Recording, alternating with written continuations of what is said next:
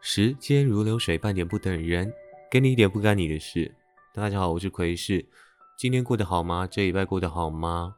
发生了地震、台风，台湾的天灾真的是频传哦。那时至今日哦，台湾现在的气温好像也开始慢慢的降下来了，也要开始穿这个长袖了，又要换季了。时间过真快啊！好。不要那么惆怅，好吧？今天的节目呢，因为我在别的地方录，所以我不太知道音质有没有变得不一样。如果变得比较不好的话，也请见谅，我尽量把它修得好一点哦，不要那么多杂音哦。那今天的节目主要会讲一些新闻。有人有人跟我说他不喜欢新闻，叫我不要讲新闻，叫我讲平常发生的琐事、有趣的事。但是我本人是蛮无聊的，平常是没有什么事情可以讲。有趣的事我会补充一下，好不好？我现在想一下，我最近有没有什么有趣的事情？好，那应该是没有。那我今天就是主要是讲分享新闻给大家。那最近的新闻头条呢？国际的头条当然就是英国女王伊丽莎白二世的辞世哦，享其寿九十六岁。那各国政要都纷纷到了伦敦的西敏寺。出席他的国葬仪式，所以国际的新闻大概就是这礼拜就是环绕在英国女王。那乌俄战争的话，就是环绕在乌克兰近期反攻了该国南部的领土哦，听说已经收复了大约八千平方公里的土地哦。所以这礼拜应该就会聚焦于俄罗斯会做出什么反应，因为我会觉得俄罗斯这么强硬的国家，它不可能一直被乌克兰反攻到底。应该会在近期发出一些让战况升级的一些声明。果不其然呢，在今天，我今天录音是星期三，本周三呢，他宣布了俄罗斯要部分动员哦，有一些预备役的俄罗斯公民哦，现在已经准备要随时听令上战场哦。果然我的猜测没错啊，就是俄罗斯是时候要反击了，不可能让乌克兰这么嚣张两个礼拜。那我当然是支持乌克兰的，虽然我说嚣张，但是就是一个用词。台湾部分呢，台湾政治。最近就是高鸿安还有张善政的抄袭风波，到底抄袭这种东西要搞多久？不要这么无聊好不好？大家做点正事好不好？当然，抄袭，如果你论文有抄袭的话，当然还是可以拿出来讨论。但我觉得不应该那么久，好不好？不要再什么张善政啦、林志坚啦，哦，好烦哦。好了好了，有抄就有抄，没抄就没抄，快点快点结束，谈一点重要的证件，好不好？那台湾体育方面呢，就是。台湾的篮球跨联盟赛事到九月二十六号，所以本周应该还是会聚焦在到底是 P League 比较强还是 T One 比较强哈。现在的状况就是我们的工程师啊跟这个 Rising Star 战况不太好啊。现在 PTT 乡民都在酸说 T 大于 P 啊，T 大于 P。那我们就看接下来的操作吧。好，那今天要分享的第一则故事呢，就是。有一个男子拿了一个塑胶球塞进他的肛门里，塞进他的肛门里面那我们就马上开始我们的第一则新闻。根据网站 Science Direct 报道指出，一名五十一岁男子。近期在凌晨一点的时候被送进急诊室，原因是两天前他的直肠卡着一颗吸尘器上的塑胶球，大约等于一颗网球的大小。这名男子声称，两天前为了治疗痔疮，和妻子商量之后，决定将这颗塑胶球沾满润滑剂塞进肛门。没想到，不仅痔疮没有治好，塑胶球也持续卡在直肠好几天。一开始啊，这名男子曾试图使用螺丝起子还有汤匙把塑胶球取出来。但都无功而返。令人不解的是，医生在检查这名男子的肛门周围时，并没有发现他所声称的痔疮。哦，嗯，是有蹊跷。为什么要骗医生他有痔疮呢？哦，有意思哦。然而，这颗塑胶球取出的手术相当艰难哦。医疗团队透过全身麻醉还有润滑的方式，都不能取出这颗塑胶球。治疗期间也采用过剖腹手术。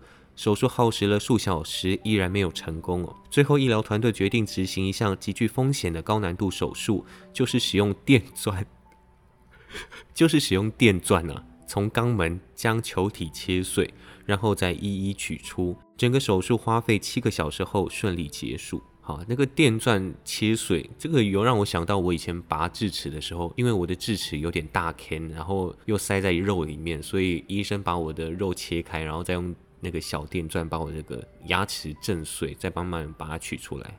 所以大概应该就是类似这样的手术吧，只是把它套用在肛门上面而已。这篇医学报告指出啊，直肠异物在医师眼中并不罕见，患者可见于所有年龄层，但以三十岁到四十岁的年龄层病例较多，较多，较对，较多，其中又以男性患者为主，比例最低为十七比一，最高至三十七比一，那就是三十七个男性中哦，只有一个女性肛门有塞东西啊，这样子。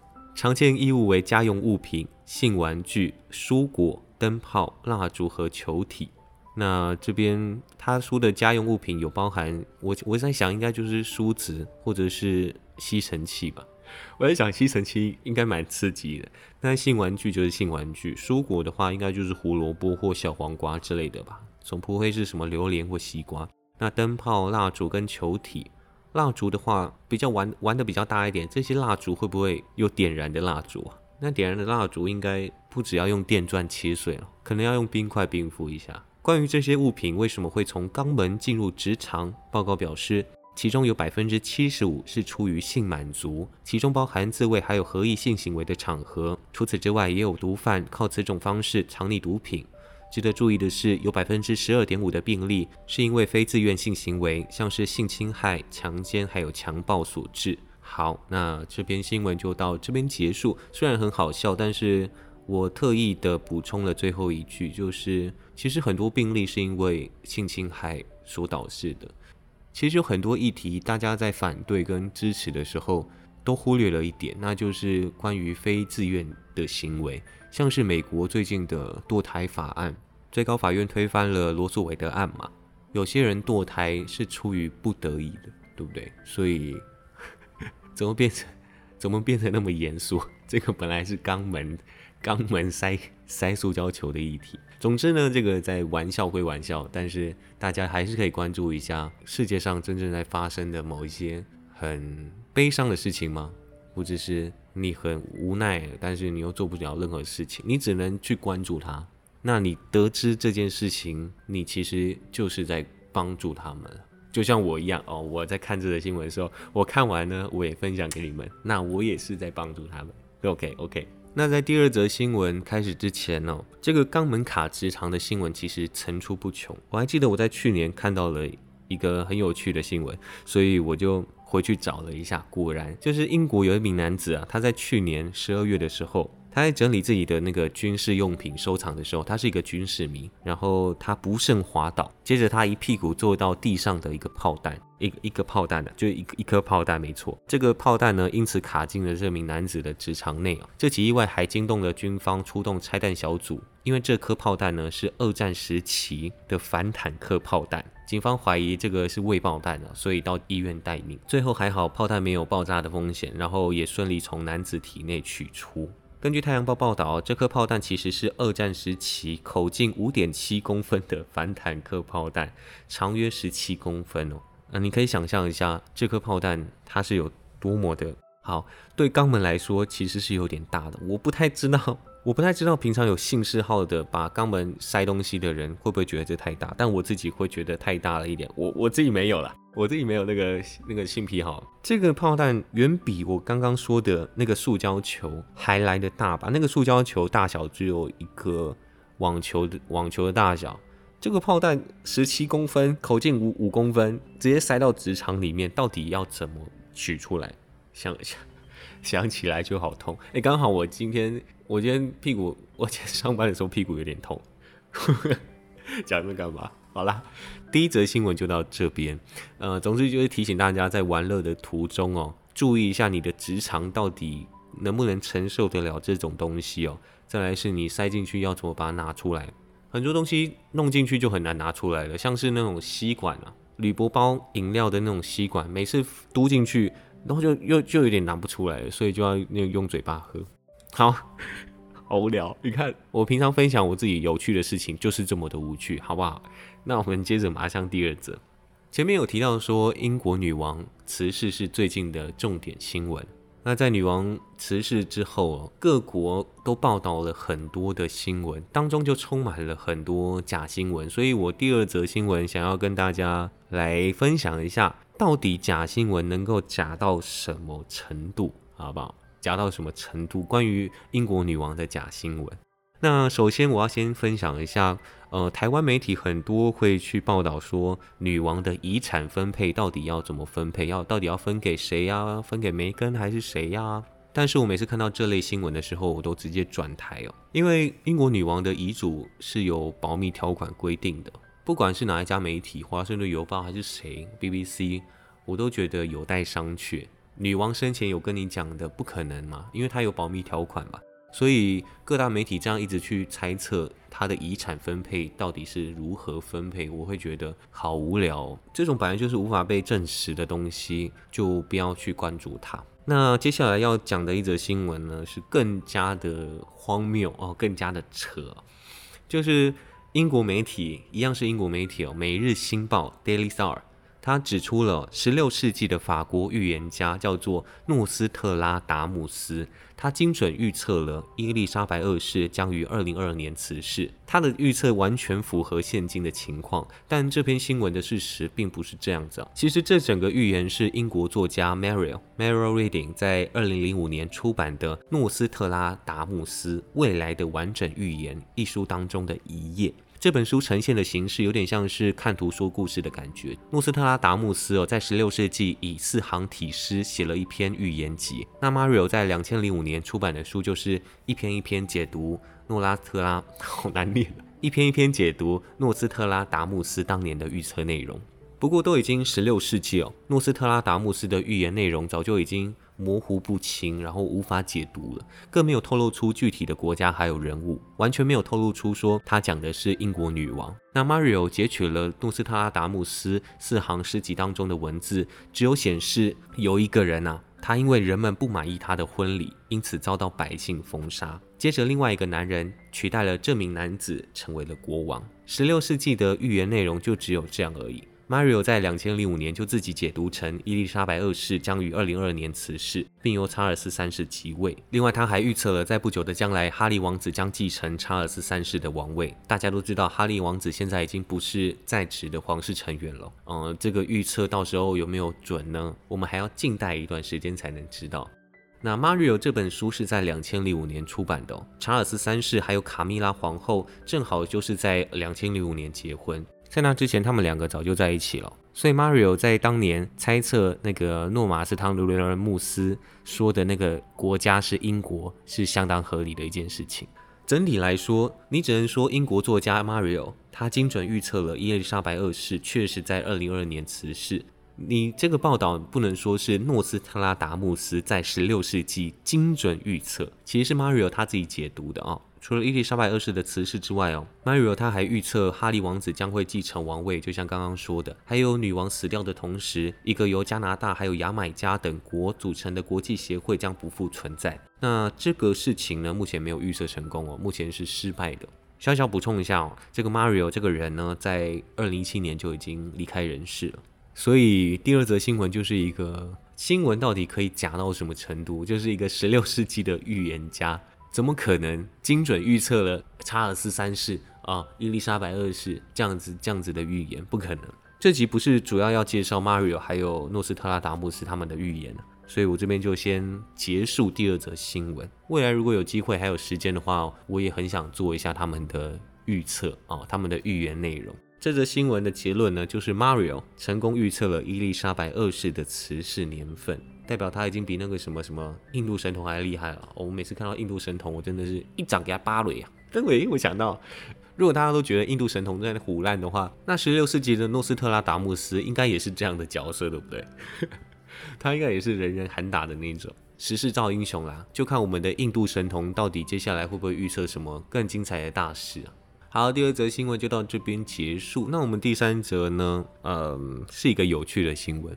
南韩首尔市啊汉江事业本部长九月十八日下午三点，时隔三年再次举办发呆大赛。今年的参赛方式以选手坐在首尔汉江浅水桥上，望着盘浦大桥的月光彩虹喷泉的方式进行。那我还特别查了一下，十八日当天首尔下午三点的气温大约是二十四到二十五度，在韩国算是有点些许的炎热。这些参赛选手呢，他要在炎热的天气啊，在太阳底下坐在桥上，在那边发呆。当天下午三点，发呆大赛正式开始。本次大赛共招募五十组队伍参加比赛，每组队伍最多可以有三人参赛。参赛队伍必须在九十分钟的时间内不做出任何动作，保持呆滞状态。主办方每十五分钟测量一次参赛者的心跳率，并让观众投票。心率图保持稳定的状态，或是逐渐呈现下降曲线时，将获得高分。相反的，睡着或是心跳率波动大的参赛者将被淘汰。根据比赛规则，比赛期间参赛者不能说话，但是选手可以拿着指定颜色的卡片向主办方传达要求。红色卡片表示身体疲惫，需要提供按摩服务。这么好，那那我也想去参赛，然后赶 快比赛开始的时候就把红色卡片拿出来。黄色卡片表示太热了，需要扇风。蓝色卡片表示需要饮水。有其他不便之处的时候，要举起黑色卡片。首尔市汉江事业本部长哦，日前举办此次比赛时表示哦，希望市民能够抛去杂念，暂时摆脱新冠病毒等日常生活中受到的压力和忧郁感。今后将继续把汉江公园打造成可以享受多种文化和休息的特色空间。好，好，这则结束。这则新闻很好玩哦，而且它已经不是第一次举办了。如果他第一次举办，我还觉得哦是一个很特别的活动。但他如果往年一直举办，然后只是因为新冠疫情停办，然后现在又复办的话，我会觉得这个有点呛，已经到达呛的地步。再来是我觉得台湾真的是有点太多牛鬼蛇神了。那不如台湾政府好不好，也时常举办这类型的活动，地方政府也是，它可以让压力超大的台湾人可以抒发一下，像我一样。所以呢，我现在想到一件事情，就是我现在要来发呆。我觉得发呆很容易啊，但是我每次发呆一下子就会很想睡觉。那借此机会，刚好这个新闻提到了发呆大赛，所以我们现在就来实测一下。我并不是，我并不是在拖 节目时间，好不好？我是在实测啊。那我现在就是开始发呆，只要我想睡觉，或者是我觉得不对，身体不对劲的时候，我就会暂停，好不好？好，那我准备了，等一下，我要先。我要先这个 伸懒腰一下，等一下。好，那我现在就来实测一下，我到底能发呆多久。好，开始。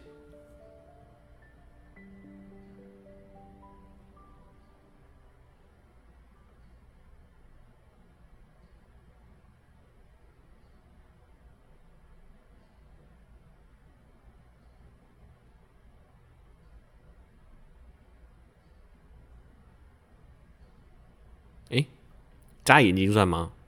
眨眼睛好像不算呢。啊，我是输了，靠背哦。好，今天节目有点短。其实我刚来，我一开始设定的是说，我要跟大家说，我要实测发呆，然后就马上结束这期的节目。好，没关系。那今天节目大概就到这边，我要回家了。我现在是刚下班呢，有点累啊。其实我一直在希望可以把上传频率弄得更高一点。